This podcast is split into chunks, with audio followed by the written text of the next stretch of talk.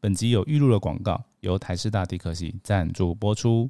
嗨，大家好，我是阿田。今年度师大地科系重点活动之一的地科系展和 Open House 即将在五月二十八日盛大举行，欢迎大家参观哦。地科系展是什么呢？是由我们大学部大一及大二的学生来策划一系列的展览，为大家介绍地科相关的知识。现场有许多有趣的互动游戏，还会介绍地球科学相关的桌游哦。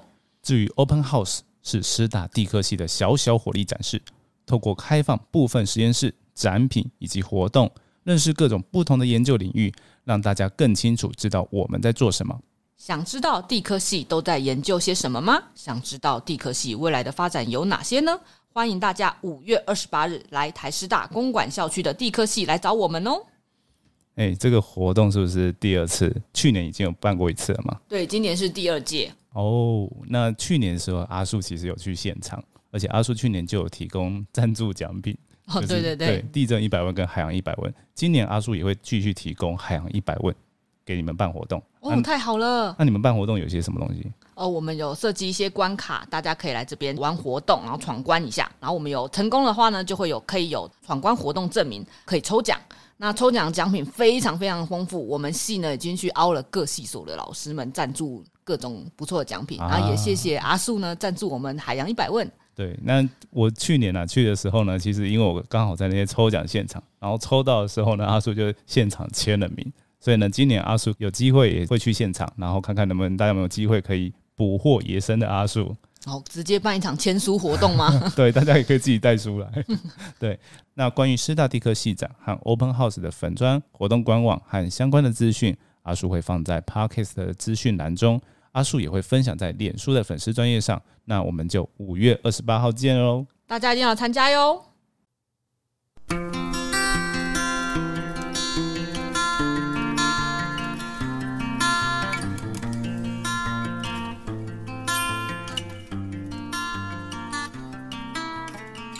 Hello，各位听众朋友，大家好，欢迎收听《地球科科学》，关于地球大小事，我们边聊边学。我是主持人阿树。那这集的广告一样是师大地科系系展的广告。好，那总而言之啊，就是希望大家哈可以来认识一下地科系在干嘛，地科系毕业后可以做什么。那师大地科系比较特别的呢是。它有很多的分组哦，不管是天文、大气、地质、海洋、地球物理都有哦，然后甚至有牵涉到一些科学教育。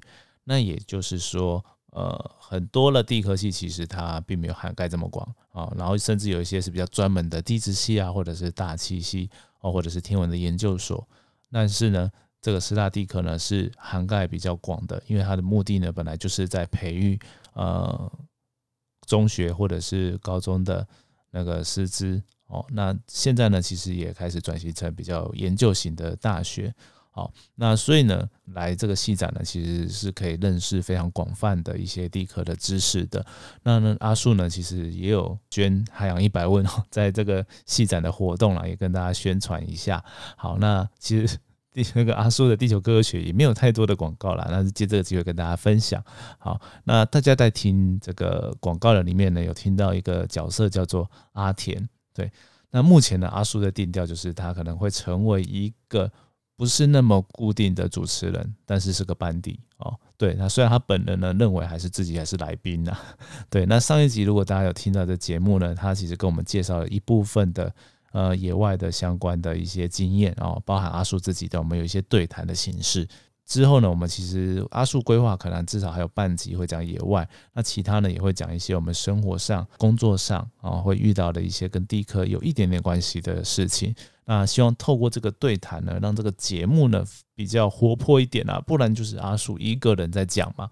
对，那希望有多一个声音啊，让大家觉得有趣一点点。好。那今天的节目呢，主要要跟大家介绍台湾防灾产业协会这个单位哦。但是呢，我故意下标下的下的很有点诡异啊，叫做台湾人哈，给他拍出衰哦，就是呃，台湾人呢也不是台湾人啊，其实不要这样讲啊，其实很多啊人类的一些特性啊，有一些文化上啊，就会告诉我们说。就是有一些触眉头的东西不太喜欢，呃，尤其是防灾这个部分，其实是蛮常见的。这些蛮有一些触眉头的概念，大家都避而不谈呐。然后大家，那现在虽然有比较好了，但是呢，其实有的时候我们会遇到一些像防灾产业啊，我们要卖东西的时候，其实有些尴尬的情况。我等一下会跟大家继续谈。回到跟大家简介这个台湾防灾产业协会呢，它其实是在。整合呃，我们国内的防灾产业链，那希望可以推动啊国内外的相关的防灾产业市场。那我们举个例来说啦，像呃大家都觉得日本的防灾产防灾做的不错，所以他们的防灾产业呢相对的其实是算我觉得算蛮蓬勃的哦。那你要买到防灾的用品呢，其实不会很难找到哦。那甚至有一些像 Big Camera 或者是一些百货里面就会看得到哦，那蛮容易找到的。对，然后防灾食品也很容易买到。对，每次去往阿叔都会买一些。那但是除了这些，其实还有很多防灾的一些相关的食物的呃单位啦，哦，那包括产官学都有。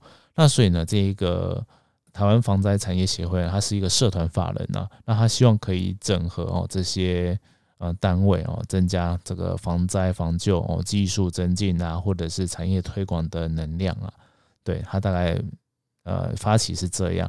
那目前的理事长是彭启明博士啊，就是天气风险公司的彭启明哦博士。对，那呃，秘书长是黄少威哈。大家如果去呃 Google 一下，他社团法人台湾防灾产业协会哦，可以更了解啊，这协会到底在干什么。好，那今天就呃不要介绍到那么细了。好，那当然他最近有办一些活一个大活动，那就是十周年大会，而且还有展览哦。他每年其实都会。呃，策展，然后把这些呃相关的产业呢，哦，或者是呃学界哦，都找来哈，展示一下，哦，让大家互相交流一下。对，那阿树呢，之所以会加入，也是基于这个原因哦。那希望呢，可以了解到说，哎，这些防灾有什么新的科技啦、新的做法、新的 idea 哦，然后可以跟大家分享的。好，那在十周年大会啊，其实蛮有趣的哦。晚上的晚宴呢，阿树也新认识了一个哦一个人哦，但我忘了去问人家名字了。对，但他认识我啊，那希望他有来听节目啊，跟我讲一下。好，但不管啊，重点呢是他是算是素人呐，就是呃，他告诉我他的那个职业背景呢是呃保险业哦，那他有知道说一些哦风险相关的议题，那进而对于这些天然灾害的风险。哎，有比较在意，所以呢，就来关注了台湾防灾产业协会啊。哦，那另外呢，我有问他，就真的也有关注注我们那个正事那些你想知道的正事哦，粉丝专业跟部落格啊。阿叔就不好意思问他有没有 关注我自己啊。对，但是至少他听过正事，我觉得蛮好的。就是哎，地震的这些风险，他他在找资料的时候会来看这些。嗯，好，那。就会发现到说啊，这虽然不多，但是开始看到有人有这样的防灾意识，阿叔是相当高兴的哦。那也希望呢，未来哈有越来越多人来投入的这部分，所以阿树来跟大家介绍啊。那对本期节目没有 没有赞助啊，他没有赞助，而且阿树还有付钱给他们啊，因为加入这个协会啊，还是要付一些啊会费啊，就是。第一年好像是两千块呢，然后之后是一千块，这是个人的部分哦。那我觉得是不多了，因为你有参加活动，有参加这些晚宴哦，那其实就差不多，就是你得到相相对应的回馈。那当然更多的回馈就是你可以认识更多不同的人，有点像一些人加入某个组织工会一样哦，可以认识不同的一些呃人士哦，那有促进哦这个产业更多的交流嘛？对啊，那。呃，再来就是这个协会主要当然还是依靠团体会员啦，就是相关的组织或者是公司哦，他们当然就要付比较多会费去赞助。那当然就是大家也会集思广益，想办法把这个呃产业链做起来，做得更好哦，这是大家的一个目标啦。所以呢，阿叔今天就跟大家稍微简介几个哦。其实阿叔今天本来还想要讲。地震预警的议题，因为这个在协会里面目前是一个非常重大的议题，但是呢，资料真的蛮多的，然后阿叔也还没消化完。那接下来呢，呃，也借此跟大家预告一下，大概呃未来的三周哦，两到三周左右啊，阿叔会闭关，所以可能会停更哦，最多可能会达到一个月，要看我 恢复之后来不来得及录音呐的一个状态哦，先跟大家预告一下。呃，那回到这个主题啊，所以呢，呃，这个地震预警的东西之后，他会跟大家真的晚一点会跟大家再聊。我自己在脸书都已经哦讲出来了哈，跟老高一样，这个我们会再发一集哈，已经立起了，所以就一定会做。好，但是呢，今天呢，先跟大家讲一些比较呃周边的相关的一些防灾产业啦，先跟大家介绍一下，呃，然后也跟大家讲为什么跟主题哈台湾狼给他拍出水有关哦。对，那第一个呢就是防灾衣柜。那防灾衣柜这产品的理念很简单，就是呢，如果你真的很担心哦，你家的屋子耐震的程度，你当然平常一些耐震的。呃，一些规范你要注意嘛。那如果有办法去做一些呃耐震出品啊，或者是哦相品，然后去评估你的房屋到底耐不耐震，然后需不需要补墙之外呢，放在衣柜也是一个方式。因为有时候一些砖造的房子，或者是我们真的很难避免掉万一哦，那你可以买一个这样的衣柜呢，哦，然后去做类似趴下掩护稳住的动作啊，因为。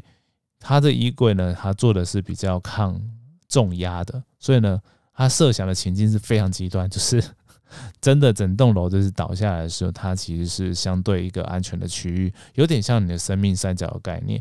呃，我们当然也是没有办法特别鼓励大家哈去做啊像生命三角这件事情，因为防灾的时候呢，趴下掩护稳住是一个最直接的建议。但是呢，你如果真的在家里设置一个地方，你有又做适当的演练呢，其实阿树是不反对这种做法的，对，因为你已经设想过的情况，然后呢，你也预想过说，哦，我到那里是风险最低的，那我有经过练习又可以做到的话，那这种就是一种例外。不然的话呢，一般人其实没有特别训练才会去建议趴下掩护稳住。这边跟大家宣导一下，其实是这个概念。那一般的生命三角不建议，也是也是因为其实你大部分东西如果没有固定好的话，你其实不知道安全性。所以像这种防灾衣柜，它有几个要件嘛。第一个，它超级抗压哦。那第二个就是它里面也也储备了一些防灾用品跟粮食，有这种空间，那你就要定期去检查嘛。哦，那第三个呢，就是它要固定好。在墙上，虽然你说，哎，那可能到时候房屋倒，但是其实你固定了之后呢，它其实墙壁某程度啊，它成为一体，它是增加它的强度啦，所以是有帮助的。好，那你知道它是一个非常坚固的地方，然后你又可以在里面保护自己，然后又经过练习的话，呃，跟平常注意这些防灾用品有放在里面的话，那其实不失为一个方式。那这衣柜呢，其实还另外做了一个功能呢，就是它好像是可以把衣服快速的可以从里面快速抽出来，然后让你人可以得到一个避难的空间。但是问题就来了，就是一般用户啊要使用这东西，我觉得可能还有点机会，因为呢，呃，你的呃房子呢，如果啊真的。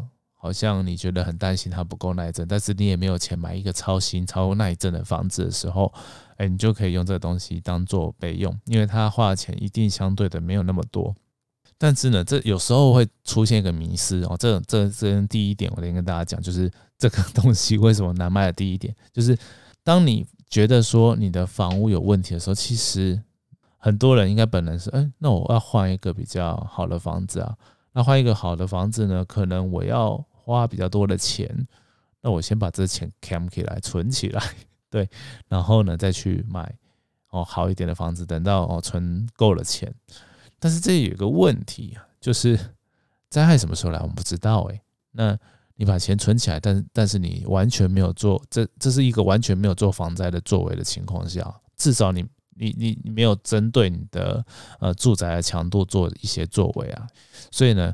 就大家的防灾概念跟分呃风险分散的概念，可能就要先建立，才有办法去买这衣柜。这是第一种会出现的，哎，这是个人用户型的。那如果呢，你有哎预算的话，哎，就可能会去买。那再来就是这是商品呢，如果哈可能跟你的喜好哦哦不不同的话，就是你可能喜欢的外观比较好看的，或者是呃机能性更好的，它没有办法达到的话，你可能也有点难买下去。因为你会觉得说，哎，我遇到这个灾害的几几率呢是有，但是可能相对低。但是呃，我每天都得用这衣柜啊，那超难用的话怎么办？所以呢，这个有点麻烦，因为其实要开发这产品呢，你又要兼具好用或者是实用，然后外观又要顾，然后又要耐震，哦，它其实成本相对起来就高起来，它绝对会比市面上大部分的衣柜都贵蛮多的。啊啊，那你在购买商品的时候，你这个 CP 值的感觉就如果有考量进去的话，你当然就很难选它嘛。哦，这是第二第二个。那第三个呢，就是诶，也有人建议说，诶，那你是不是跟一些呃铝塑业者合作，比如说华东铝塑业者合作，然后去大家呢做华东做的时候可以躲进的衣柜？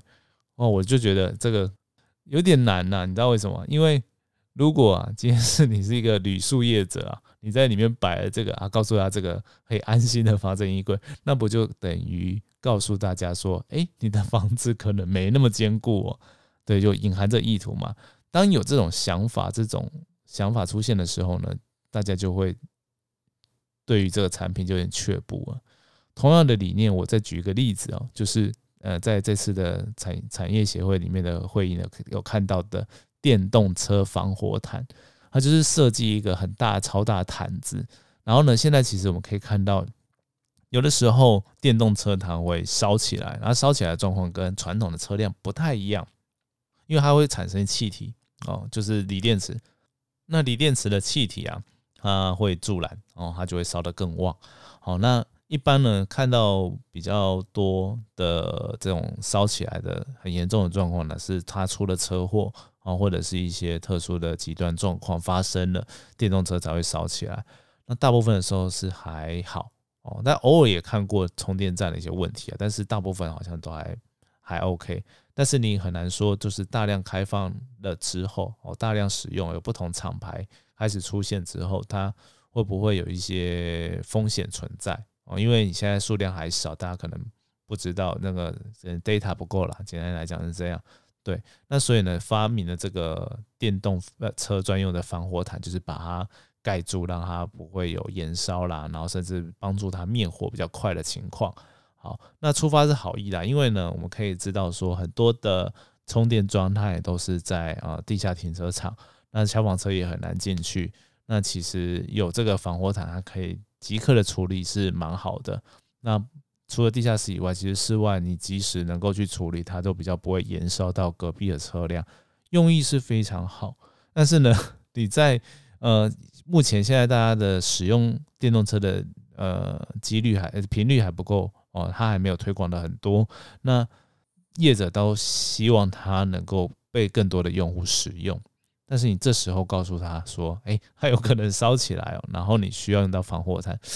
我觉得这个相关的业者啊，或者是你想要设这些充电桩的一些建案或什么，他真的你很难做这件事。他要么就干脆都不要弄了。哦，对，那你摆了电动车车桩，旁边又摆了防火防火毯，对，就是有点尴尬的情况。那这个呢，就回到我的主题，说，哎，今天是给他拍触衰，就是怕触眉头。这种心态，就是并不是真的说没认知到这个灾害类型，而是你就是认知到了，然后你也知道这个不好在哪里，但是呢，你就是心里有一个坎过不去的感觉。这我觉得就是目前防灾产业其中一个我觉得很难去突破的地方。对，就跟大家聊一下这个防灾产业的难处。那当然了，也也是需要去改变大家心态，所以呢。我另外就举两个哦，就是可能比较容易哦，当做一个防灾产业起步的东西，我看到就蛮有趣的。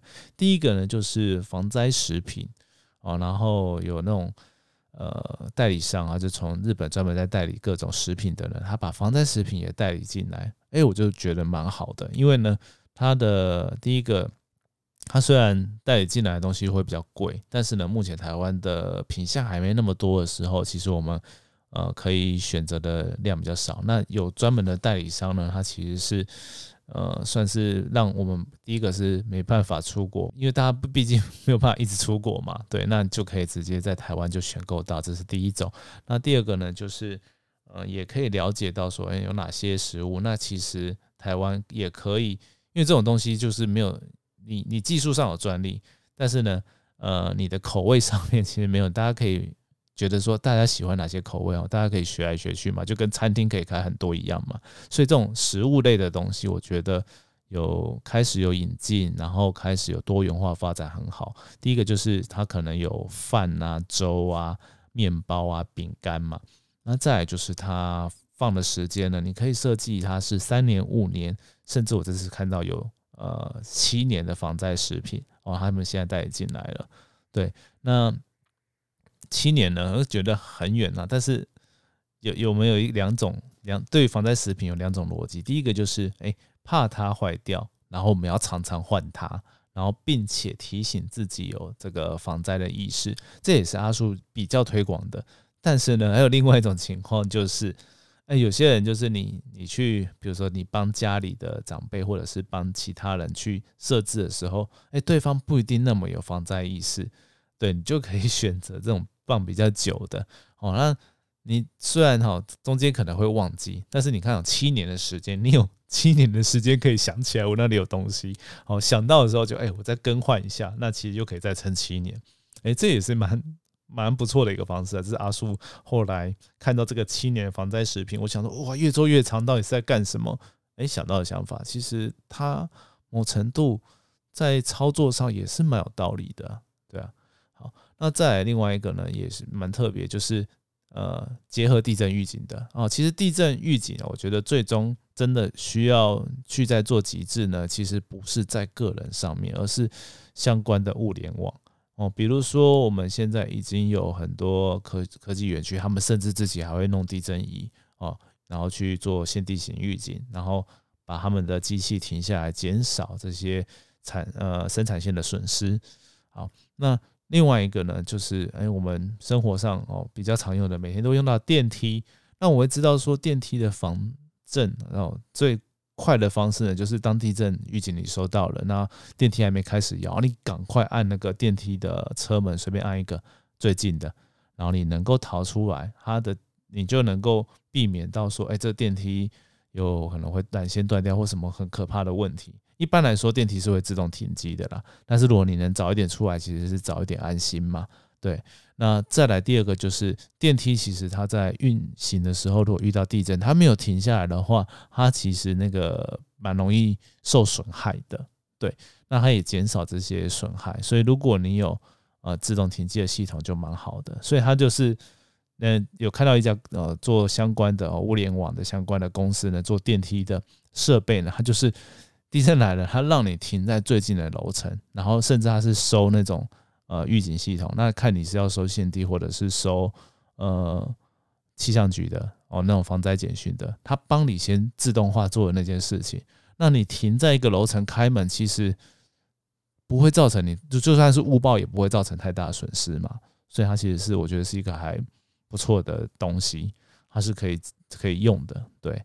那用下去，大家也不会觉得像前面讲那个防灾衣柜跟电动车防火毯一样这么可怕。对，那这我觉得这是初步我们可以去设想这种方向。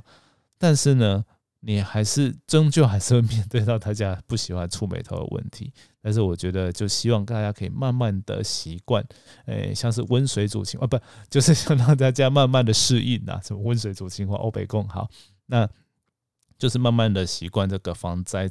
在我们的周遭这件事情，那今天借这机会跟大家分享，好，那当大家也认识这个协会，那也可以关注一下他办的一些活动啦，好，那。在节目当中已经跟大家讲到，预告说阿树接下来会消失一阵子啊，那大家预期啊最少两到三周，最多一个月会稍微停更这个 podcast，那包含了 YouTube 也是，目前 YouTube 出的集数呢，哦也还没跟上这个 podcast 的部分，哦那希望阿树可以之后比较有时间，可以慢慢的追上了。好，今天的节目呢就到这边，我们就下次见喽，拜拜。